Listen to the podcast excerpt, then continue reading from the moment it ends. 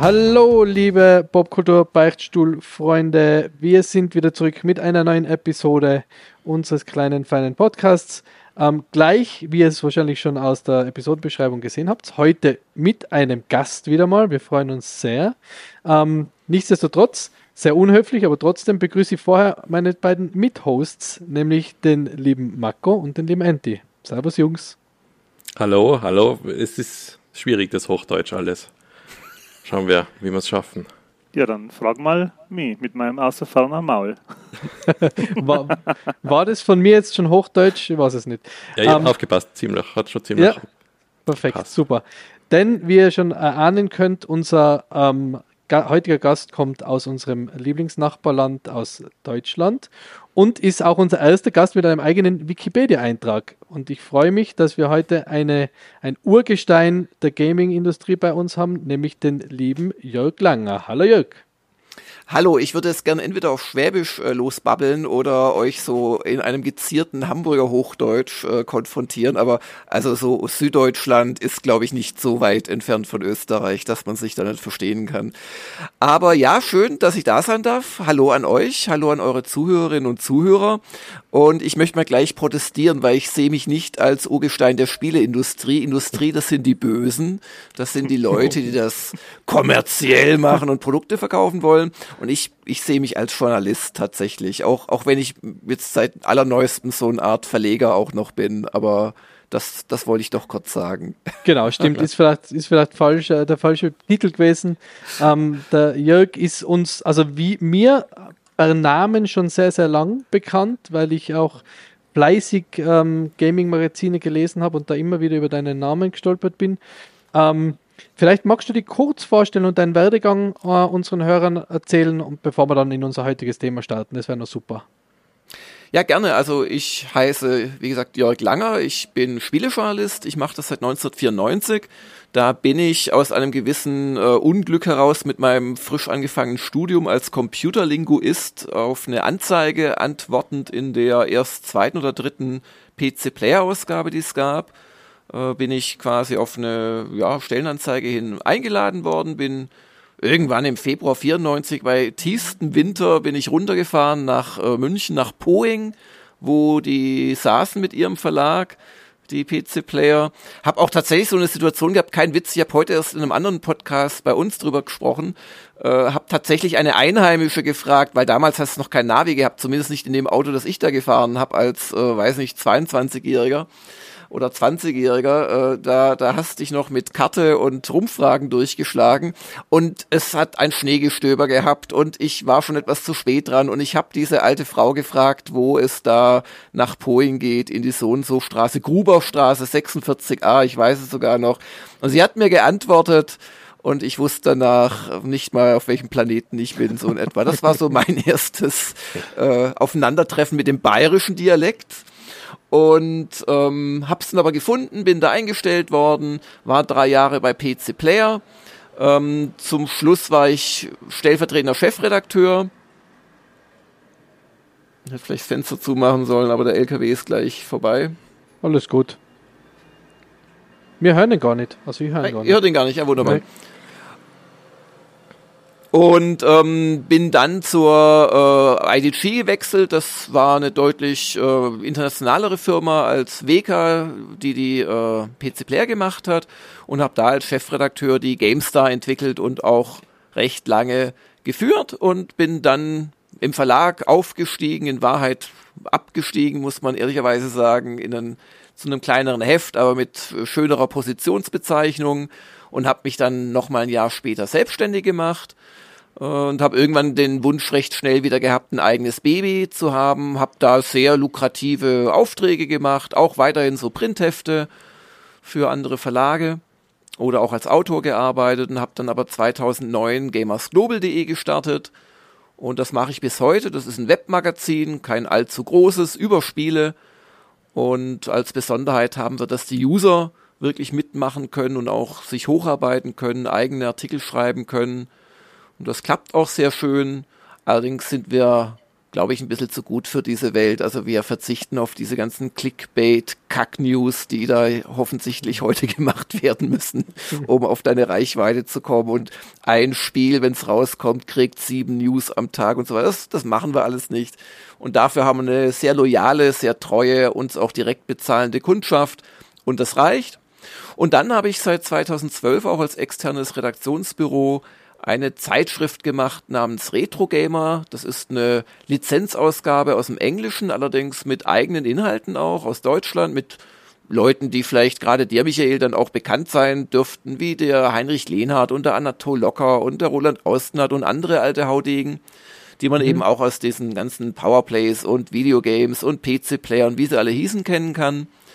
Und ähm, das war immer sehr schön und ich mache noch einen Podcast mit Just dem Heinrich Lehner zusammen namens Die Spieleveteranen. Und das bin oder war sozusagen mein Schaffen in den letzten 30 Jahren. Mhm. Also einiges haben, äh, einiges erlebt in der, in der Spielebranche.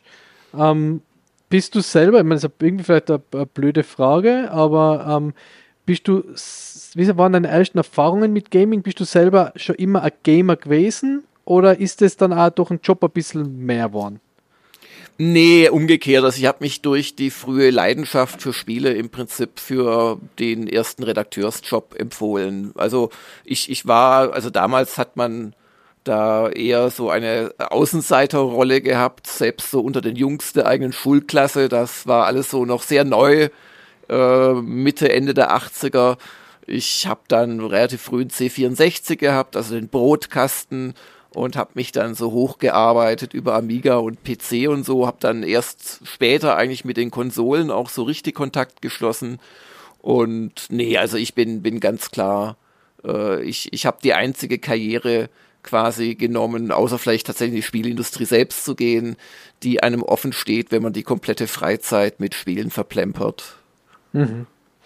Ähm, Retro ist über unser Thema. Heute soll ja sein ein bisschen so Faszination Retro. Ähm, hauptsächlich Faszination Retro Gaming ist ja immer bei uns ähm, immer wieder Thema. Wir schwelgen ja auch sehr gerne in Erinnerungen. Äh, und unser, unser Retro Gaming Experte sozusagen ist, ist der Marco, äh, der Markus, der spricht, oder spricht, der spricht gut und spielt einiges an, an Retro-Games immer wieder. Also ich bin immer wieder, ich finde es immer witzig, dass er überhaupt äh, neue Konsolen und PCs hat, weil er eigentlich Spiele spielt. Für die braucht man, wird, wird ein ähm, wir, wir sich gerade 386 noch reichen. Ja, ich bin erst in letzter Zeit zum Beispiel wieder auf die Modding-Szene in Doom äh, mm, sag ich mal, mm. wieder reingekommen und das letzte Mal vor 20 Jahren und da hat es mich gefreut, wenn, wenn jemand die, die Sounds ausgetauscht hat zu irgendwelchen Star Wars Laser Sounds und wenn man da heute reinschaut, das sind also äh, komplette Spiele, die immer noch auf, auf, auf dieser Open Source Doom-Variante eigentlich ge, gebaut werden und das hat mich echt schwer beeindruckt. Und deswegen bin ich fast so in, in so ein Rabbit Hole von, von Doom-Mods jetzt noch immer drinnen, mhm, seit mhm, Monaten. Ja, ja, ja. Was, was mich interessieren würde, ist, wie viel, ähm, weil du hast ja gerade gesagt, was dein erstes ähm, Tool war zum Videospielen, also deine erste Maschine. Wie viel Videospielsysteme besitzt du im Moment und wie viel davon hast du dann wirklich aktiven Gebrauch? Also ich bin kein Sammler. Äh, ich habe eigentlich die Systeme, auf denen ich privat gespielt habe, stehen immer noch irgendwo auf dem Speicher. Also Amiga C128. Ich habe auch diverse Konsolen privat gehabt. Also was weiß ich, eine N64, PlayStation 1, PlayStation 2, PlayStation 3 ähm, noch ein, zwei andere Kisten. Aber ich habe halt jetzt vor allem beruflich äh, ja schon Zugriff auf die, auf die meisten Sachen, auf alle aktuellen natürlich. Als es das noch gab, das ist jetzt seit ja spätestens der letzten Generation an Konsolen ist das sehr wenig bis gar nicht mehr geworden. Da gab es auch noch so spezielle Review-Kits oder auch ähm, so ja für, für eigentlich Spieledesigner gedacht oder dann halt auch nur um, um Vorab-Software abzuspielen. Aber das gibt's eigentlich alles nicht mehr. Es wird heute alles so über, über elektronische Rechte bei äh, Codes gemacht in den einzelnen Shops. Und ähm, ich bin schon in beiden Welten zu Hause. Also wenn ich äh, Retro-Spiele spiele, dann mache ich es mittlerweile fast ausschließlich auf dem Emulator. Oder es gibt ja auch mittlerweile für die wichtigsten Systeme gibt's diese Mini-Konsolen. Das finde ich immer einen ganz guten Kompromiss, mhm. weil es sich doch noch ein bisschen anders anfühlt als ein Emulator und weil auch alles out of the box in der Regel läuft, selbst wenn du halt deine eigenen ROMs dann benutzt aber du hast halt nicht dieses Rumkonfigurieren und was ist jetzt wieder mit dem Joystick, warum geht der nicht und so. Ähm, aber ich spiele auch, also ich spiele mehr aktuelle Spiele, so rein auch äh, durch den Job. Ähm, aber ich, ich habe schon da beide Welten und ich kenne das genau, äh, was, was du gerade erzählt hast, Daniel, von wegen, ähm, dass man dann so sich auf einzelne Sachen auch äh, versteift. Ähm, es gibt nämlich, finde ich, so zwei Arten der Retro-Spielbeschäftigung. Es gibt so die, die nostalgische Kurzerinnerungsbeschäftigung und da lädst du dann, keine Ahnung, irgendeinen alten Gassenhauer, International Soccer Gauntlet, was auch immer und hast vielleicht mal kurz eine Viertelstunde Spaß damit und dann merkst du aber, oh, um es jetzt richtig zu spielen, da müsste ich mir ein bisschen jetzt so reinarbeiten und dann sind die meisten älteren Spiele ja auch recht schwer ja. und haben eine komplexe Anleitung, die dir auch nicht mehr im Spiel selbst gegeben wird, sondern du musst natürlich dann ja, letzten Endes gucken, habe ich die Packung noch rumstehen oder war der Cracker so nett und hat es als Textdatei beigefügt. Und ähm, da, das ist so meistens äh, bei mir dann die Sollbruchstelle oder ich will nur mal kurz reingucken, weil ich gerade einen Retro-Gamer-Artikel gegenlese. Aber dann gibt's auch die andere Beschäftigung, wo ich in was reingucken will und dann bleibe ich auf einmal hängen. Also so ein Pirates zum Beispiel, Sid Meier's Pirates, äh, was ja im Prinzip ein Basic-Programm mit Grafikroutine war, in Assembler geschrieben. Und, ähm, und da merkst du auf einmal, ja, das Ding sieht zwar echt übel aus äh, und es hat auch kaum Ton. Das hat mich überrascht, als ich so, es ist auch schon wieder ein Monat oder zwei her, als ich mich mit äh, Pirates auf dem C64 beschäftigt habe. Aber verdammt nochmal, das macht ja noch richtig Spaß, weil es irgendwie der Meier halt damals hingekriegt hat, so eine richtige Risk-Reward-Loop hinzubekommen und du hast immer dein nächstes Ziel vor Augen und plötzlich hast du etliche Stunden gespielt.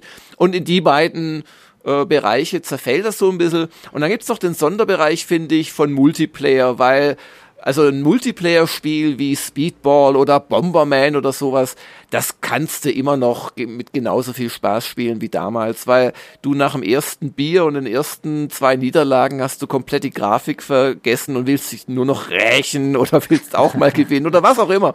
Und dann, dann finde ich, merkt man so richtig, wie das eigene Hirn die Grafik ausblendet und dann bleibt nur noch der pure Spielspaß übrig. Weiß nicht, ob es euch ähnlich geht, aber das ist so, was ich bei mir immer beobachte. Das, das ist äh, eine, eine gute Überleitung ähm, zu zwei Sachen. Einerseits zum, zum Retro-Game, über den wir später noch kurz sprechen wollen. Das ist für mich das, was du gerade gesagt hast, ich lese einen Artikel ähm, da drinnen. Ist übrigens das Magazin, ist das einzige Magazin, wo ich wirklich jeden Artikel lese, ob ich das Spiel selbst gespielt habe oder nicht, weil das bei mir aha, extrem ähm, äh, extreme Nostalgie auslöst. Also egal, ob ich es gespielt habe, gell, dann die Bilder der Spiele und die Verpackungsbilder und so. Also das ist wirklich eine absolute Empfehlung, das Magazin, für jeden, der sich mit Retro-Gaming äh, irgendwie auseinandersetzen will oder da einfach auch nur Nostalgiegefühle erwecken will.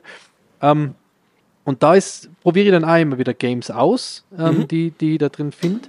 Ähm, und natürlich auch alte, die, die ich ähm, selbst gespielt habe, wie, wo ihr mir auch geholfen habt. Ich habe mit meinem besten Freund ganz, ganz lang nach einem Spiel gesucht. Wir haben es immer nur als Kinder nur Two Boys genannt. Das war so ein ähm, Top-Down ähm,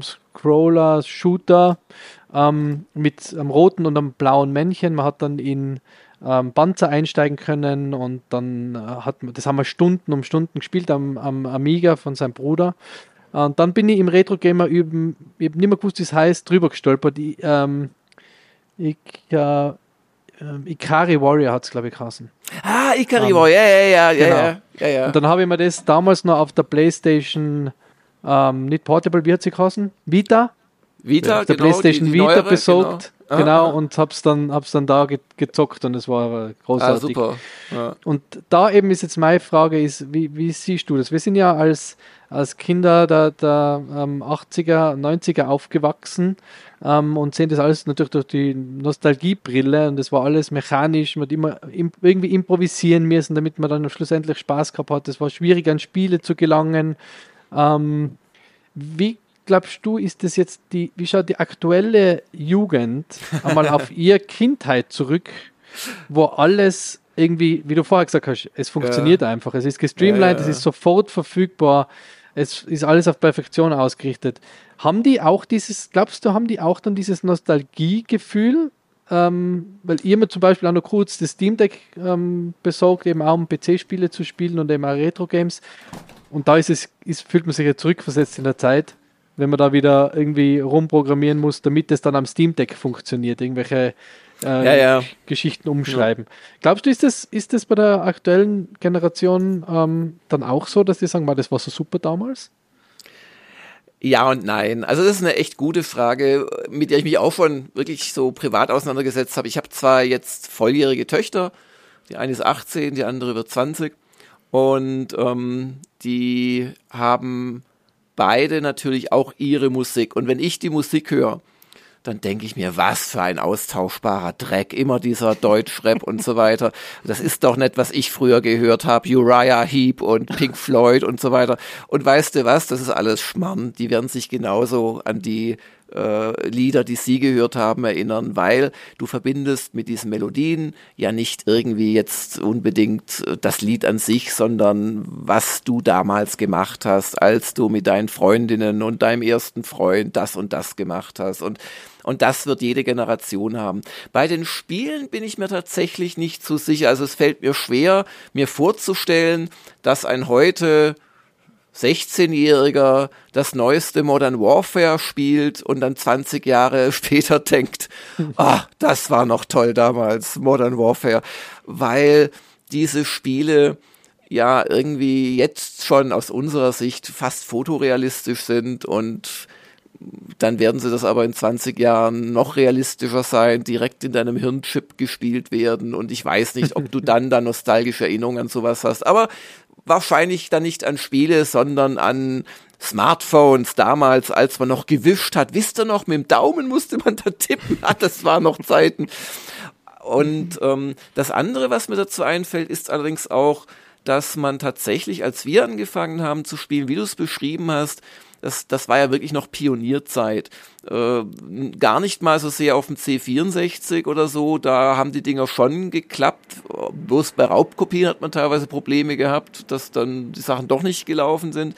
Aber als es dann so an die PCs ging, als es daran ging, äh, erstmal mit irgendwelchen Auto-Exec-Buts und HiMemsys-Befehlen überhaupt es zu schaffen, dass dein Origin-Hardware-Monster überhaupt gestartet ist oder dass noch der Maustreiber reingepasst hat. Oder als ich dann als Spielejournalist schon gearbeitet habe bei PC Player, mussten wir auch noch ein Screenshot-Programm da irgendwie ins EMS oder wie auch immer die Dinger hießen, HiMem, Extended Mem, irgendwo noch reinpacken und wenn das nicht ging, hat man so als letztes Fallback, hat man noch so ein so eine Art Polaroid-Drucker, den du an den ähm, SVGA-Anschluss quasi zwischenkoppeln konntest. Dann hast du wirklich so eine Art Screen-Dump, aber auf so ein, ja, auf so einen Minidrucker, so eine Art Foto gemacht. Und und die Zeit hast natürlich nicht mehr. Heute drückst irgendwo auf die, ja gut, oder du nimmst so ein, wir machen das bei Gamers Global und auch bei Retro Gamer. Wir schalten so ein, eigentlich aus, aus dem Kamera, aus dem, aus dem Filmbereich kommt ein, so ein Hardware-Monitor dazwischen. Da hast du quasi das Bild gespiegelt und kannst gleich auf eine SSD aufzeichnen. Aber also diese, diese technische Seite hast du nicht mehr. Du hast auch nicht mehr, finde ich zumindest, äh, wenn ich drüber nachdenke, nicht mehr diese, wir sind wenige, wir werden verlassen lacht, aber wir halten zusammen Atmosphäre, die du damals hattest, wenn du dann auf dem Schulhof C64-Kassetten raubkopierte getauscht hast und so, weil es halt alles viel normaler ist. Heute spielt ja jeder auf dem Handy, auf einer Playstation, das ist ja nichts Besonderes mehr. Also insoweit glaube ich schon, dass wir da vielleicht noch mal eine besondere Nostalgie empfinden. Auf der anderen Seite, ich weiß es halt just von Retro Gamer, es gibt durchaus auch jüngere Menschen, die sich mit dem alten Zeug beschäftigen. Zum Teil kommen sie durch ihre Väter dazu, selten die Mütter, muss man ehrlicherweise sagen. Es sind meistens die, die Papas, die halt so ein Ding noch rumstehen haben oder selbst halt Retro-Fans sind. Oder, und das kommt durchaus auch vor, sie interessieren sich dafür, was ist denn eigentlich äh, so die Vorgeschichte, jetzt nicht auf der Story-Ebene, sondern auf so einer Produkt- und Serienebene von einem wahnsinnig erfolgreichen Legend of Zelda Breath of the Wild. Und dann gibt's ja doch in vielen Shops mittlerweile die Möglichkeit, auch bei Nintendo, dass du dir zumindest von einigen der Altplattformen die Sachen einfach im E-Shop für kleines Geld kaufst oder sie sind vielleicht sogar in einem Abo drin. Und dann haben die darüber den Einstieg. Und jetzt muss man ja noch was anderes sagen. Ähm, die Retro-Spiele, an die wir, glaube ich, denken, vor allem, wenn ich da jetzt höre Doom und ja, oder wenn ich mit meinen Pirates komme, das sind ja oft wirklich grafisch so sehr schlichte Dinge, so aus der 8 und 16-Bit-Zeit. Doom ist natürlich ein bisschen neuer, klar, mhm. aber auch ein Doom, das siehst ja heute nur noch Pixel und keine Figuren. Da musst du wirklich, musst ja fast schon irgendwie eine Brille aufsetzen und die Augen zusammenkneifen, dass aus diesen Pixelhaufen, die aussehen wie ausgespielene Pizzareste auf dem Boden, wo einer draufgetreten ist, dass du da wieder so die einzelnen Monstertypen quasi siehst, die du natürlich früher problemlos sofort gesehen hast. Und diese Art von Grafikdarstellung, die damals einfach nicht besser ging, hat aus meiner Sicht durchaus eine Komponente gehabt, die heute fehlt und die du vielleicht noch bei wenigen Spielen wie Battle Brothers und anderen recht gruselig aussehenden, aber ja, vielleicht doch gar nicht mal so doofen Darstellungen kennst. Dein Gehirn hat quasi die halbe Arbeit des Grafikers gemacht. Und in deinem Gehirn hat sich aus diesen Pixelhaufen etwas zusammengesetzt, was mehr war als das, was tatsächlich auf deiner Analogröhre da rumgekrochen ist. Und das ist auch noch ein Aspekt, der mich auch heute noch fasziniert an diesen Retro-Spielen, wie, wie schön ich insbesondere Pixel-Grafik-Spiele finde. Und mhm. ähm, darum ist natürlich auch eine PS1 ist natürlich genauso retro wie, wie andere Plattformen, aber ich finde halt gerade, dass so die alten 3D-Spiele nicht gut gealtert sind in aller Regel, weil da noch ganz viel halt technisch im Argen lag. Während gerade jetzt so vom SNES e zum Beispiel die schöneren JRPGs, finde ich, auch heute echt noch schön aussehen. Und hm. das ist ja auch ein Look, der mittlerweile von vielen Spielen übernommen wird, oder? Ja, der Weil immer wieder kopiert wird. Interessante ja. Zeit jetzt heutzutage. Ja, ja, richtig, ja. Ja, also wir haben zum Beispiel Sea of Stars.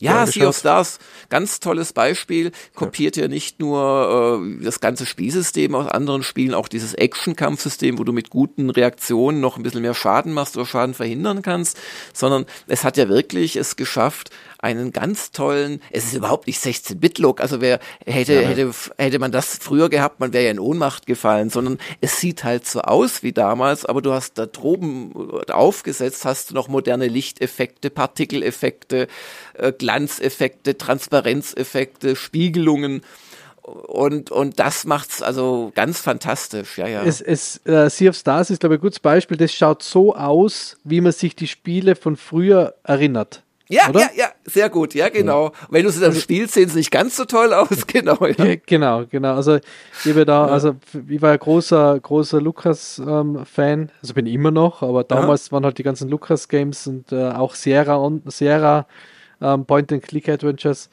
Ähm, hat es ja auch viele Revivals gegeben, jetzt mit äh, Monkey Island Serie auf, ähm, also die ganzen Remakes oder beziehungsweise wo man umschalten hat können, den Grafik. Ja, ja, genau. Ja. Ähm, war ja auch großartig, wo man, wo man dann auch mal wieder eintauchen hat können in die alte Grafik. Und da haben sie, glaube ich, gar nicht viel verändert, wenn ich mich jetzt erinnern kann, in, im, im alten Look. Aber. Oh. Ja, das kommt auf die Version an. Also ja. da war schon einiges. Aber, und, das ähm, aber da hat man doch umschalten können, oder? Also man hat ja, ja, bei diesen, äh, äh, weiß gar nicht, sind auch schon wieder zehn Jahre alt, bei diesen Special Edition hast du umschalten können. Genau. Da hast du sogar die Musik umschalten können, wenn ich mich recht stimmt, entsinne. Stimmt, ja. Ja. ja. ja. Ähm, ja weil, weil, weil, du das sagst, Michi, mit Monkey Island und mit dem Umschalten, ähm, da haben wir ja damals, wo wir über die, über die LucasArts-Spiele geredet haben, haben wir ja auch schon gesagt, dass es so ein bisschen so wirkt, ja, man schaltet hin und her, wie man sich erinnert und wie es wirklich ausgeschaut hat. Und wie, mir ist es so mit Monkey Island äh, so gegangen, dass äh, ich habe da Nostalgie, wenn ich das, wenn ich das spiele, wo gar nicht viel Wirklichkeit dahinter ist. Ich habe das als Kind nicht oft gespielt, bin ich draufgekommen, nur ganz, mhm, mhm. ganz selten. Und trotzdem ist Monkey Island in meiner Erinnerung ähm, so das Videospiel. Wenn ich an Videospiele in meiner Kindheit zurückdenke, dann denke ich an Monkey Island oder Day of the Tentacle, obwohl ich die Spiele zusammengezählt vielleicht fünf, sechs Stunden beim Kumpel einmal gespielt habe. Ähm, das, wie ist es so äh, mit der nostalgischen Verklärung? Passiert das manchmal oder passiert dir das manchmal, Jörg, dass du an was zurückdenkst und dann vielleicht im Zuge vom Retro-Gamer nimmst du es wieder in die Hand und schaust da an und denkst da, oh je, oh das ist ja gar nichts. Das habe ich ja ganz anders in Erinnerung. Ja, selbstverständlich. Also bei fast jedem einzelnen Spiel. Ich kenne natürlich den Effekt mittlerweile sehr gut, aber gerade Spiele, die so in deiner persönlichen, also wo du also wirklich vielleicht jetzt nicht wie du bei Monkey Island, das hört sich fast so ein bisschen auf Autosuggestionsebene schon an, dass ja. du denkst, du hättest es gespielt. Aber wenn du halt wirklich viel Zeit auch mit Sachen verbracht hast, also ich, ich liebe meine Ultimas, äh, die, die ganz alten und, und finde auch immer noch so eine Grafik echt recht geschickt und ansehnlich. Aber wenn ich es dann halt wirklich spiele, also gerade so, also ab Ultima 4 geht so langsam, Ultima 5 dann, aber gerade so in Ultima 3 und früher, wie krude auch die Bedienung war, wie eingeschränkt deine Handlungsoptionen waren. Und dann hatte ich halt in Erinnerung, wie, wie mir das ein Sommer, der eigentlich wegen einer Verletzung am letzten Urlaubstag schon gelaufen gewesen wäre, versüßt hat und wie ich dann dieses Spiel spielen konnte, wochenlang und so. Also das klafft natürlich auseinander. Und, ich glaube, da hat jeder seine Beispiele. Und trotzdem finde ich die Spiele, die damals nicht nur, sage ich mal, so auf Eye Candy gesetzt haben, da gab es ja, das gab es ja schon früh und auch den Vorwurf, tolle Grafik, nichts dahinter. Äh, also Cinemaware-Spiele, Defender of the Crown, solche Sachen wenn die damals Spaß gemacht haben aus sich heraus, ist die Chance, dass sie immer noch Spaß machen, schon groß. Nur brauchst du halt oft, wie, wie bei, der, bei der Bedienung vor allem, wo du ja dann am C64 hast du halt oft diverse Tasten noch drücken müssen und da wurde dir aber auch oft gar nicht Menü angezeigt, welche Taste du drücken musst, sondern du musstest es einfach nachlesen und verinnerlichen und wissen, und ähm, das macht's heute sehr schwer. Und das andere, was es schwer macht, ist, die Spielewelt ist ja nicht stehen geblieben. Es gibt ja auch heute immer noch fantastische Programme. Also mir sind auch Leute suspekt, die dann nur im Gestern leben und nur die alten Spiele toll finden und nicht sehen, was es heute für tolle Spiele gibt. Es gibt zwar heute auch echt ziemlich viel Schmarrn. Also ich mag vor allem die Spiele nicht, die so tun, dass dass sie das einzige Spiel auf der Welt sind. Wisst ihr, diese Valhallas dieser Welt, wo mhm. du 100 Stunden spielst und bist immer noch nicht am Ende und das mag ich nicht so, aber es gibt fantastische Spiele und also mir gefällt beides. Ich finde auch, das sind immer noch beides, gehören zum selben Genre und beim einen ist es dann halt vielleicht eher die Grafik, die mich packt. Und beim anderen ist es dann tatsächlich das Gameplay. Also eine Speedball 2 Partie auf einem leckfreien System, also Emulator oder, oder irgendwas, ist doch immer noch eine Freude.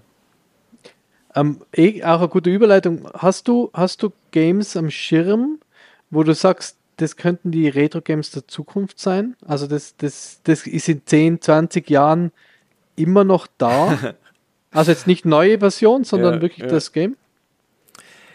Ähm, ja, wobei das natürlich heute fast eine müßige Frage ist, weil du aus meiner Sicht, äh, aus, weil, weil du hast durch den Indie-Bereich hast du ja das schon quasi in Echtzeit. Du hast ja jetzt schon Spiele, die mangels großem Team und großer äh, ja, Gelder, die dahinter stecken, sich bewusst auf eine Grafik zum Beispiel reduzieren, die man halt auch als Retro-Look bezeichnen könnte. Und manche machen es ja auch ganz bewusst, diesen Pixel-Look, weil sie mhm. wissen, da gibt's eine Fanbase für.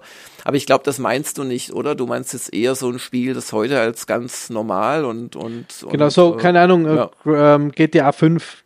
Es ja. gibt, ist jetzt schon seit fast 20, eh schon bald, glaube ich, 20 ja, ja. Jahren schon Retro Gaming. Das ja, ist ja, das, eigentlich schon Retro Gaming, ja. Das, das, das, ist für mich ein Retro Game, da hast du auch recht. Ja, es gibt natürlich Spiele, die endlos am Leben erhalten werden, aber du hast auch noch eine zweite Komponente. Also ich spiele gerade privat tatsächlich, äh, wann immer ich Zeit habe und wenn ich auch ein bisschen Stressabbau äh, brauche, dann spiele ich äh, gerne auch zu äh, Heavy Metal Klängen von zurzeit ähm, Five Finger Death Punch tatsächlich, wo mir es ein bisschen peinlich ist, äh, spiele ich Battletech Extended. Das ist so eine Overhaul-Mod von Fans, die dann 50 andere Mods äh, inkorporieren, aber auch selbst noch einiges machen, die dieses Battletech von Hairbrain Schemes, das jetzt auch schon wieder sechs, sieben Jahre alt ist bestimmt, halt äh, ummodeln und ähm, zwar nicht, wie es viel zu viele Mods machen, dass sie es endlos kompliziert machen und viel zu schwierig und, sondern sie machen schon schwieriger und ein bisschen realistischer, aber sie lassen so das Core-Gameplay-Gefühl, lassen sie im Wesentlichen unangetastet. Und was sie vor allem gemacht haben, ist, dass sie dieses Battletech-Universum viel umfangreicher ab bilden mit der Innersphere und viel, viel mehr Planeten und sich sogar die Mühe machen, dass so einzelne Einheiten, die man aus der Battletech-Lore kennt, dann tatsächlich ihren Planeten als Garnison verteidigen und so. Und dann, dann gibt's die Clan-Invasion und mit der Zeit ändern sich auch tatsächlich die zur Verfügung stehenden Technologien und so. Und das fasziniert mich sehr. Und da wird ja im Prinzip schon so ein bisschen sowas gemacht. Ein Spiel, das in Wahrheit aus den 80ern oder späten 70ern sogar äh, stammt, also ein Brettspiel, wird in einer auch schon wieder äh, angestaubten ähm, Computerumsetzung am Leben gehalten. Aber wahrscheinlich meinst du das immer noch nicht. Das lass mich mal weiter überlegen. Weil dann fallen einem natürlich schon Spiele ein wie Dark Souls, wie vielleicht auch das Battle Brothers. Also Spiele, die jetzt vielleicht jeweils gar nicht technisch überzeugt haben, aber mit einem eigenwilligen Spiel und auch mit einer in beiden Fällen zufälligerweise recht unbarmherzigen Herangehensweise an das alte Risk-Reward-System. Und da könnte ich mir schon vorstellen, dass man in 20 Jahren noch das gute alte, sagen wir mal, Dark Force Remastered, man ist ja kein Masochist vielleicht, rauskramt. Und dann wird es aber auch uralt aussehen, aber dann wird halt immer noch auf perfektes Timing, auf gute Taktik und so weiter ankommen, immer noch diese Lore haben, diese sehr mysteriöse Welt oder im Fall von Battle Brothers dieser, diese sehr geschickte, was der Overhype Studios aus Hamburg geschafft hat, diese sehr geschickte, ja, dir ständig in die Fresse schlagen, dich aber glauben zu lassen, dass du eigentlich selber schuld bist und dich dadurch anzustacheln, es doch immer wieder zu probieren und wenn du einen guten Run hast, auch sehr weit zu kommen. Bei solchen Spielen könnte ich mir das tatsächlich vorstellen. Und dann hast du aber natürlich noch etwas, was dem so ein bisschen entgegenwirkt. Du hast die ganzen ja, großen Serien, gerade auch bei Nintendo, die ja eh am Leben erhalten werden durch immer neue Iterationen auf der immer neuesten Plattform. Und sie sind auch schon immer anders und ein bisschen schöner und überarbeitet, aber letzten Endes spielst du halt immer noch Mario Kart. Ob es jetzt sieben oder acht heißt und ob es 400 Levels hat oder 20 Strecken. Und ja, ja, dann sagst du halt, ja, irgendwann Mario 8 ist es das Retro-Spiel, aber genauso kannst du dann in 20 Jahren Mario 15 spielen auf der Nintendo Triple Itch und äh, es ist immer noch dasselbe Spiel. Also das finde ich ist so ein bisschen schwammiger geworden durch die Indie-Spiele und durch das Perpetuieren von großen Spieleserien durch die eigentlichen äh, Hersteller selbst. Mhm. Es ist ja. Ah. Also, na, Michi, du? Na, na, bitte. Ähm, weil du das gerade gesagt hast, Jörg, dass die Serien immer weitergetragen werden. Das ist ja was, was heutzutage viele bemängeln oder viele äh, anprangern, dass es keine neuen IPs gibt, dass es keine neuen Ideen gibt, vor allem auch im Filmbereich, Film- und Serienbereich, dass alte Sachen immer nur neu aufgebracht werden. Andererseits denke ich mir mittlerweile, dass das natürlich dann die alten Perlen mit in die Zukunft trägt. Wenn das Ganze nicht wäre, ähm, der Retro-Hype, sage ich mal, dann wären vielleicht manche Sachen schon in Vergessenheit geraten. Wie stehst du zu Videospiel-Remakes und Remasters? Jetzt äh, das letzte, was wir, glaube ich, alle gespielt haben im, aus dem Podcast, war jetzt äh, Link's Awakening für die, für die Switch so ein typisches äh, ja. Remake jetzt. Das ist ein Beispiel, das mir gar nicht so gut gefällt, lustigerweise. Aber in der Regel habe ich da nichts dagegen, weil du dadurch die Chance einfach hast, auch als jüngerer Mensch eine tolle Story zu erleben auf einem moderneren Gerät, auch mit schönerer Grafik. Und also ganz ehrlich, das ist ja der große Trend eigentlich, diese ganzen Remasters. Und es ist ja schon, man kann sich ja unter Eingeweihten bis aufs Blut drüber streiten, was ist noch ein Remaster, was ist ein, ein Remake, wo verläuft die Grenze. Aber für mich ist zum Beispiel ein Remake tatsächlich sowas wie das System Shock letztes Jahr ähm, von Night Dive Studios, die halt schon auch inhaltlich und an die Spielmechanik ein bisschen dran gegangen sind. Die grundsätzliche Story ist dieselbe geblieben und haben die Grafik äh, overhauled und auch so ein bisschen wie Gegner wieder neu auftauchen und so. Das ist für mich ein echtes Remake. Für andere Leute ist jetzt Final Fantasy VII Rebirth ein Remake und wenn man sich das wiederum anschaut, also das ist jetzt der zweite Teil, der gerade rauskommt. Wir haben ihn gerade jetzt schon zum Test da, kommt glaube ich in Anfang März kommt's raus oder so. Ähm, das ist ja, das ist ja eigentlich schon wieder mehr als ein Remaster, das, äh, ein Remake. Das ist ja eigentlich eine komplett neue Geschichte, wenn man mal ehrlich ist. Das ist ja, das ist eine Parallelwelt letzten Endes zum originalen äh, Final Fantasy VII. Also auch da, es gibt ja, und dann, dann kommt jetzt gerade morgen oder so kommt, äh, oder die Tage kommt Tomb Raider 1 bis 3 raus, wo es halt wirklich nur die Grafik überarbeitet haben. Ähm, dann gibt's äh, Ende des Monats das Dark Force Remaster, wo auch es vor allem eine Grafik ist und dass es halt so auf Breitbild und hohen Auflösungen funktioniert. Äh, du letzten Endes äh, soll jeder nach seinem Dafürhalten glücklich werden. Ich kann Leute verstehen, die sagen, na, bevor ich mir ein, ein, ein Remaster antue, das aber nur ein bisschen eine höhere Auflösung hat, spiele ich gleich das Original. Für manche gehört auch zum Erleben dazu, dass es auf so einer alten, pfeifenden äh, SNES-Konsole noch spielen oder auf einem C64, wo du Angst haben musst, dass die Diskette nicht mehr lesbar ist mit deinem Spielstand. Ich bin da überhaupt nicht dogmatisch. Also gerne Remaster. Manchmal ist es eine Frechheit, was die Leute machen, also auch die großen Firmen. Also wenn sie wirklich überhaupt gar nichts, also zum Beispiel diese Metal Gear Solid äh, Collection, die haben wir uns im Spieleveteran-Podcast vor ein paar Monaten angeschaut. Also wenn dann sogar, weil, weil Metal Gear hat ja sogar so auf die Packung so äh, reflektiert und dann musste es sogar, äh, glaube ich sogar, wie war das mit der Packung? Irgendwie eine Art Kopierschutz war da eingebaut, wo du eine Frequenz einstellen musst irgendwann mal, die aber nur tatsächlich auf der Packungsrückseite, glaube ich, steht, oder im Anleitungsbuch, ich krieg's gerade nicht so richtig zusammen. Und dann hast du da ein Remaster, wo das gar nicht beiliegt. Was soll denn der Witz, weißt du, wenn da. Mhm. Aber das, das ist ja dann jeweils die, die Aufgabe der Firma. Und dafür gibt's ja dann auch Online-Magazine oder Retro-Magazine, die dann halt auch die Spreu vom Weizen so ein bisschen trennen können. Aber generell finde ich das gut. Ich habe zum Beispiel ähm, Dark Souls erst durchgespielt, als es dann das Remaster gab.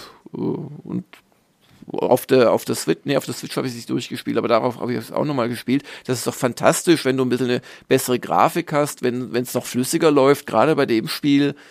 Also, nö, ich, ich, ich sag nur, du musst nicht jedes Remaster kaufen. Das, das sollte dann schon jeder selbst sich überlegen und ob jeder auf jeder Nintendo-Konsole wieder Mario Kart neu kaufen muss, das ist auch so eine Frage, die ich für mich persönlich verneinen würde. Ja. Ich war, ja. Wir haben auch lustig gefunden, das Remaster von Last of Us. Ähm, weil, also. Auf der PS5 jetzt, oder? Auf ja. der PS5 jetzt, ja.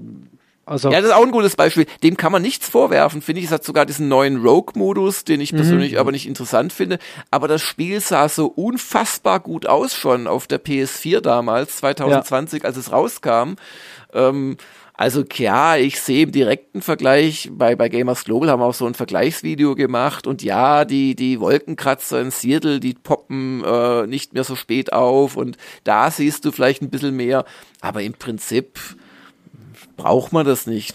Aber vielleicht hat jemand keine PS4 und dann soll er sich doch gleich auf der PS5 kaufen. Und in dem speziellen Fall fand ich es übrigens sehr fair, dass man das als Besitzer der PS4-Fassung ja. für 10 Euro auf, äh, aufwerten, upgraden konnte. Genau, das habe ich auch ganz fair gefunden. Habe ich, hab ich sogar überlegt, ob ich es mache. Ich habe nur gerade die Zeit nicht dazu, aber das war ja ein großartiges Spiel. Aber jetzt, man hat ja eben den Vergleich auch nicht, oder? Zwei Bildschirme nebeneinander und sagen, ah, schau, da ist es aber jetzt besser. Deswegen wüsste ich gar nicht, ob ich einen Unterschied groß sehen würde, ja, wenn ich es ja, jetzt, ja. wenn jetzt zocke. Ähm, was mir auch noch, weil ähm, es neigt sich unsere Zeit, neigt sich schon langsam dem Ende zu, ähm, auch nur ganz langsam. Deswegen wollte ich gleich vielleicht noch einmal jetzt ähm, auch mit dir über den, den Retro-Gamer und die Geschichte des Retro-Gamers selber sprechen. Mhm, weil ich bin ja, ähm, ähm, wie gesagt, großer Fan der, der des Urmagazins, wenn wir es jetzt einmal so nennen wollen, ähm, das ja aber, glaube ich, eine, eine ähm, Adaption oder eine ähm, Übersetzung des, eines englischen Magazins war. Und jetzt hat sich ja einiges getan im letzten halben Jahr. Ich äh, war kurz geschockt ähm, Ende des Jahres und um dann freudig überrascht zu werden. Aber du darfst jetzt vielleicht jetzt erzählen, was da genau passiert ist. Ja gut, also wie du schon richtig sagst, die, der Retro-Gamer, den gibt es in Deutschland seit 2012. Ähm, da bin ich mal von Imedia, das war damals eine Neugründung, ein Tochterunternehmen von Heise, gefragt worden, ob ich das nicht machen wollte, weil ich da jemanden kannte oder der mich, den Wolfgang Koser, ähm, der dann da auch Chefredakteur von verschiedenen Heften wurde, dass ihnen halt Lizenzen angeboten worden seien und darunter sei halt Retro-Game, ob mich das interessieren würde. Und da habe ich gesagt, ja klar, gucken wir uns an. Und seitdem mache ich das als externes Redaktionsbüro. Es ist leider auch der Retro-Gamer äh, in der Auflage immer weiter gesunken. Auf zuletzt glaube ich, ich habe da nie so richtig konkrete Zahlen gekriegt, aber ich glaube so etwa 7.500 bis 8.000 Auflage, Abo plus Einzelverkauf zusammen am Ende. Und da hat im letzten Sommer der Imedia Verlag mich doch damit überrascht, das Heft jetzt demnächst einstellen zu wollen. Und das fand ich nicht gut, A, aus persönlichen Gründen, weil ich komme ja aus dem Printbereich, PC-Player äh, PC Player und ähm, natürlich GameStar vor allem. Und ähm, für mich war Retro-Gamer nicht nur auf der Spieleebene immer Nostalgie, sondern auch so ein bisschen hier noch Printseiten machen, weil es ist schon eine andere Art von Arbeit, weil du auf einen bestimmten Termin hin auf Zeile genau Sachen fertig haben musst. Texte, Layouts und so weiter. Und das war für mich so alle drei Monate eine, eine Rückkehr in, in meine, in meine alte Berufswelt quasi. Und außerdem muss ich auch sagen, war das immer ein ganz guter Umsatz für mein kleines Unternehmen, der dann ja auch äh, wegfallen würde. Habe ich halt gesagt, das ist nicht so gut und ähm, habe mal die ganzen Autoren, mit denen ich seit vielen Jahren zusammenarbeite und auch den Lehrautor und den Textchef gefragt und die Übersetzer wie wär's denn, wäre denn dabei, wenn ich versuche, das einfach selbst weiterzuführen? Und dann haben die eigentlich alle gesagt, ja klar, fänden wir klasse. Und ähm, dann habe ich so einen Newsletter aufgesetzt, äh, habe den auch so ein bisschen im, im Heft dann subversiv beworben, mehr oder weniger.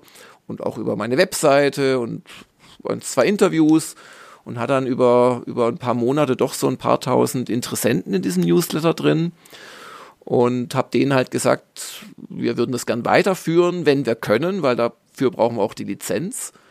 Oder wenn wir die nicht kriegen, machen wir vielleicht was eigenes. Aber wir wollten einfach mal gerne hören, wird euch das interessieren, von uns alten Knackern quasi weiterhin ein Retro-Magazin zu bekommen. Dann haben doch sehr viele sich da angemeldet und gesagt, ja, wollen wir. Und dann ist mir wieder Zeit aber auch klarer geworden, nee, ein ganz eigenes Magazin, das, das müsstest du fast Vollzeit machen und das ist eigentlich fast nicht möglich von dieser Reiseflughöhe her, von, von ein paar tausend Heften, die du verkaufen kannst. Und dann ging es darum, macht man nur ein E-Paper, äh, macht man es nur im Abo. Und so mit der Zeit haben sich dann so die, die einzelnen Parameter geklärt. Ich habe mit den Engländern verhandelt und wusste dann irgendwann, ach, die geben mir die Lizenz, schön. Und dann konnte ich immer besser planen. Dann habe ich eine Druckerei gesucht, einen Vertrieb, einen Einzelheftdienstleister. Äh, dann musst du dich bei der Post um so einen Geschäftskundenvertrag kümmern und dass du einen Spezialtarif kriegst für zumindest die innerdeutschen Hefte zum Verschicken und so weiter und so fort. Dann musst du dich, das ist in Österreich wahrscheinlich genauso, aber in Deutschland ganz schlimm, bei diversen Dingen noch anmelden, wo Firmen einfach dafür Geld kriegen, dass sie dir da eine offizielle Barcode-Nummer geben und so weiter und so fort. Also, wenn ich das alles gewusst hätte, hätte ich es, glaube ich, gelassen, ganz ehrlich, weil ich auf dieses ganze Organisatorische nur begrenzten Spaß und Lust habe. Aber dann hat sich das so langsam gefügt und ähm, äh, ja, und jetzt mittlerweile äh, haben wir das erste Heft fertig. Das wird immer noch grundsätzlich funktionieren, wie der Retro-Gamer in Deutschland die letzten elf Jahre funktioniert hat. Das heißt, wir sind im Gegensatz zum englischen Original kein Monatsmagazin, dafür sind wir viel dicker. Ähm, und wir nehmen uns quasi aus jeweils drei englischen Heften beliebige Seiten raus. Also dafür zahlen wir natürlich eine Lizenzgebühr an die Engländer. Und als Beste, was ich machen könnte vom, vom, vom Kaufmännischen her, wäre natürlich keine einzige deutsche Seite zu machen, weil die kostet mich viel mehr Geld als die englischen Seiten. Aber dann hätten wir nicht so einen relativen Erfolg damit, weil natürlich die, sage ich mal, deutschsprachigen Leser um jetzt äh, trickreich äh, auch alle Österreicher, Schweizer, Luxemburger und so weiter einzuschließen, die halt äh, auch der deutschen Sprache äh, gerne mächtig sind, ähm, sich äh, da wiederfinden können, äh, die, die würden dann uns nicht so unterstützen, wie sie es jetzt tun. Das ist ganz klar. Und darum fülle ich etwa 70 Prozent des Hefts mit diesen englischen Artikeln und dadurch, dass ich aus ja, so etwa 300 Seiten auswählen kann, äh, kann ich auch schon nur die Sachen nehmen, die ich spannend finde und kann auch ein bisschen entgegenwirken, dass natürlich die äh, englischen Autoren, teilweise sind es aber auch amerikanische oder südafrikanische, es ist schon international das Heft, dass die halt oft eine andere Sozialisierung in ihrer Jugend hatten. Also die kommen halt A auf der Homecomputer-Seite eher vom Spektrum als vom C64 und die sind dann oft nicht zum Amiga äh, quasi oder zum Atari SD weitergegangen, sondern dann zum SNES e zum Beispiel. Und das merkst du schon auch, aber dadurch, dass ich das auswählen kann, und dann auch lokalisieren lasse. Wir machen also mehr als das zu übersetzen, sondern das wird schon angepasst und die englischen Magazine haben auch immer ein bisschen so Jubelwertungen verteilt. Das schmeißen wir dann alles raus, wenn da äh, so Pressezitate drin sind. Das setzen sie halt durch Powerplay, Happy Computer, wobei die ja keine Noten gegeben hat, ASM, PC Games irgendwann, GameStar auch dann irgendwann bei den älteren Sachen. Und und ähm, tauschen auch Screenshots oder Magazincover aus. Und also schon dadurch kriegt das dann auch eher einen kontinentalen Touch, sag ich mal. Und dann kommen halt obendrauf die Artikel von den deutschen Autoren und was ich jetzt gemacht habe, weil ich halt die Chance hatte, ist einfach jetzt selbst zu bestimmen. Ich mache wieder mehr Seiten als zuletzt.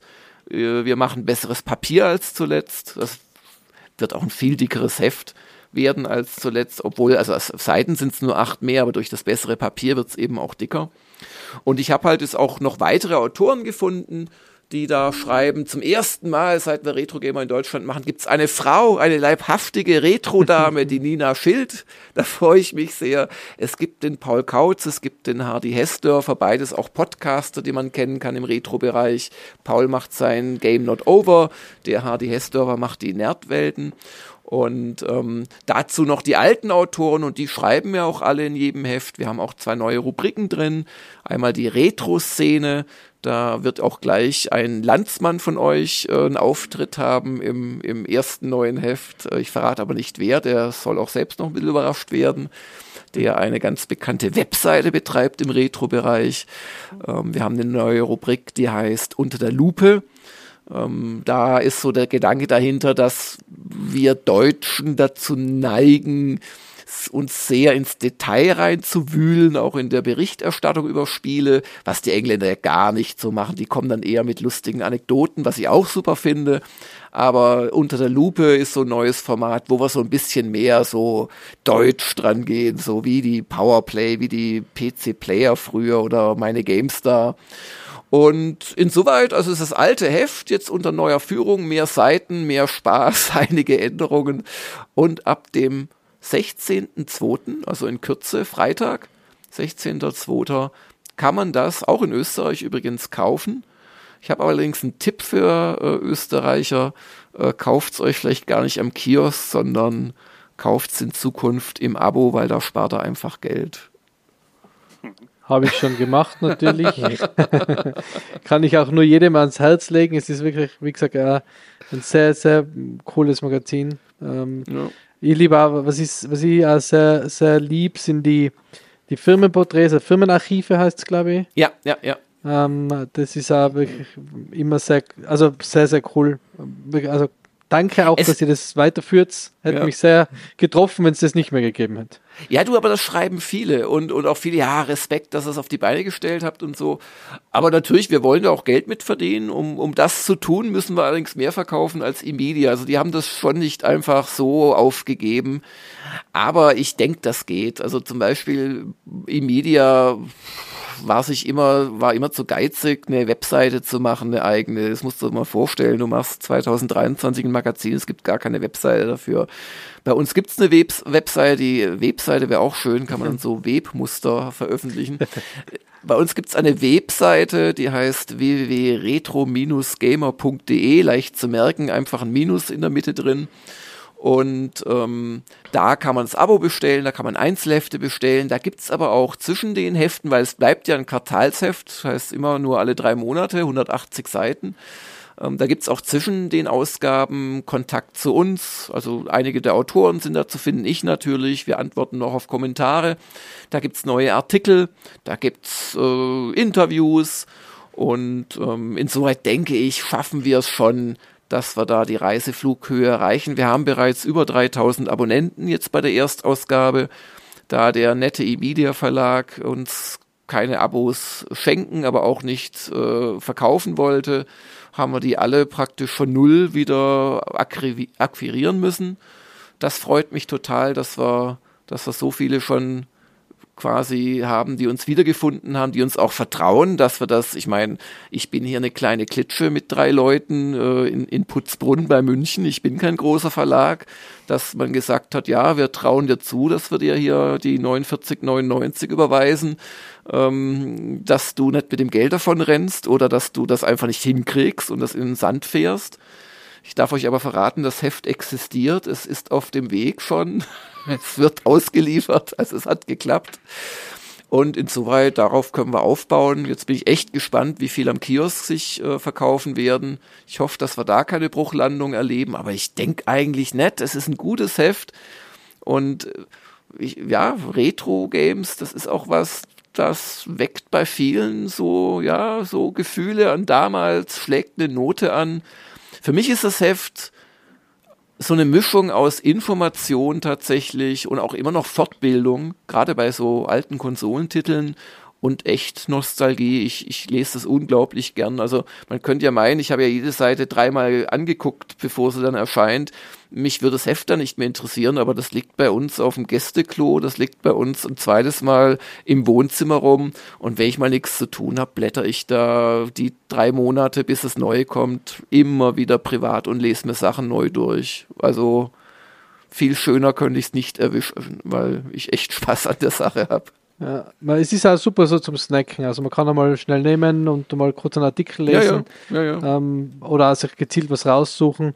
Ähm, was ich jetzt noch, glaubst du, dass es so ist, dass wir mal alle im Altersheim sitzen und ähm, Playstation, weiß nicht, 8 vielleicht in unserem Alter, ähm, dann zocken, weil ich denke immer so, wenn man, wenn man jetzt in, in unserem Alter noch, noch ähm, spielt oder allgemein, also ich bin ja großer Lego-Fan auch und ähm, kauft mir da immer wieder Sets.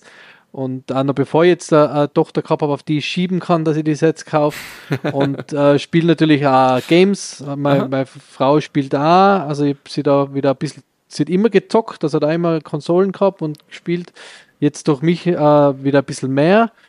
Ähm, man wird ja immer trotzdem ein bisschen belächelt von Gleichaltrigen, die jetzt nicht in dieser Welt sind. Mhm. Es ist schon viel gesellschaftsfähig, aber trotzdem ist so, hey, wenn ich jetzt sage, ich freue mich jetzt wieder mal zocken am Abend, dann aha, okay. Ähm, aber ich sage halt, mein, mein Vater hat halt sein Modelleisenbahn im Keller stehen und mein Schwiegervater. Und ich denke halt, das ist so ein bisschen unser Modelleisenbahn. Ja. Definitiv. Also, ja. also wenn du es gesagt hättest, dass du mit He-Man Actionfiguren spielst, also nicht mit deiner Tochter, sondern zum eigenen Vergnügen, dann hätte ich vielleicht schon gedacht, na ja, mit dem willst du dich nicht treffen auf dem Bier, aber äh, weil es gibt Grenzen, finde ich. Aber ähm, oder mit den alten Star, wobei die hatten eine bessere Qualität, die Star Wars Actionfiguren. Das sind die, ah, also die alten wohlgemerkt, ja. Die, genau. nicht, die, nicht die Gummibänder gerissen wie bei den He-Man-Figuren. Ja, ja, das ist halt billigster Plastikschrotter, um Gottes Willen. Aber Skele wie ist das Skeletor, oder? Genau, ja. Äh, aber trotzdem habe ich mir sie gewünscht. Meine Eltern haben sie mir nicht gekauft, weil es einfach ein Scheiß ist. Aber ähm, ja, ich glaube das schon, weil ähm, das Spielen begleitet mich schon mein ganzes Leben. Ich, ich kenne schon auch die Leute, ich machte die Gamers, die Gamers Global und wenn da Leute ihr Abo kündigen, wir haben auch so ein Premium und darüber finanzieren wir uns bei Gamers Global weitestgehend. Und wenn jemand kündigt und mir mitteilt, warum, dann schreibt er fast immer, na, er spielt nicht mehr so viel. Also es wird schon weniger, aber also ich glaube nicht, dass es bei mir weniger wird. Äh, ich ich spiele so gern, ich spiele immer noch in meiner Freizeit, wenn ich denn mal habe, ich habe es ja gerade gesagt, gerade ist es Battletech Extended. Ähm, ich ich spiele so viel auch beruflich, ich muss mich nicht dazu zwingen. Ich glaube A, dass ich äh, eh sehr lange, solange ich kann, arbeiten werde weil also Reichtümer häuft man jetzt nicht an als Kleinstverleger und als Spielejournalist, das muss ich auch mal sagen. Ähm, und gleichzeitig ist sie auch eine Arbeit, die du lange machen kannst. Wir, wir, wir bauen ja keine Häuser oder, oder montieren irgendwas oder so, wo irgendwann der Rücken nicht mehr mitmacht. Und, und B, also ich würde mich ja selbst verleugnen, wenn ich jetzt irgendwann sagen würde, jetzt sind mir die Spiele irgendwie zu, zu kindisch oder irgendwas. Also so viel Selbstbewusstsein habe ich dann schon. Und so in unserem Freundeskreis, also da spielen nur ganz wenige und vielleicht lächeln die insgeheim schon ein bisschen über meinen Job, aber auf der anderen Seite kennen sie mich ja als einen normalen Menschen, mit dem man normal reden kann. Und bei mir sind es halt die Spiele und jemand anderes hat halt eine Werbeagentur, ja so what, Vielleicht ist mein Job der spaßigere, ehrlich gesagt. Auf jeden Fall. Ich habe zwar Werbeagentur auch, aber dein, deiner oh, ist sicher spaßiger. Äh, ich habe mich da versprochen, also das Beispiel, das ich nehmen wollte. Ja, genau. Metzger, Metzger. Metzger. Oh, nichts gegen Metzger. Ich, ich habe eh Hochachtung vor allen wirklich Berufen, die was Sinnvolles machen und nicht so was Überflüssiges wie ich. ja, wie gesagt, wir werden, wir werden wahrscheinlich bei der Zombie-Apokalypse, ähm, die was ganz vorne weggeschickt werden. Ja, ähm, uns braucht man leider. Wobei, Moment, meine Spezialität sind die Strategiespiele, das will ich hier mal Ach so, sagen. ja, stimmt. Solange sich die Zombies rundenweise bewegen, werde ich bestimmt dann der Abwehrgeneral in der Nachbarschaft. alles andere allerdings muss ich dazu stimmen. Ja, da habe ich wenig praktische Anwendungsfälle. Wie im, wie im deutschsprachigen Raum, äh, ich habe auch sehr gern ähm, Wirtschaftssimulationen gespielt. Ah ja, ja, ja. Du Transport dann, Tycoon und Co. Also vielleicht ja. habe ich da auch meinen. Du, du da darfst dann genau die ja, Vorräteverteilung koordinieren. Aber ihr als Fallout-Afficionado äh, ja, wir dann ganz vorne ja. dabei. ja, genau. Die mit der großen Gosch, die werden vorangeschickt.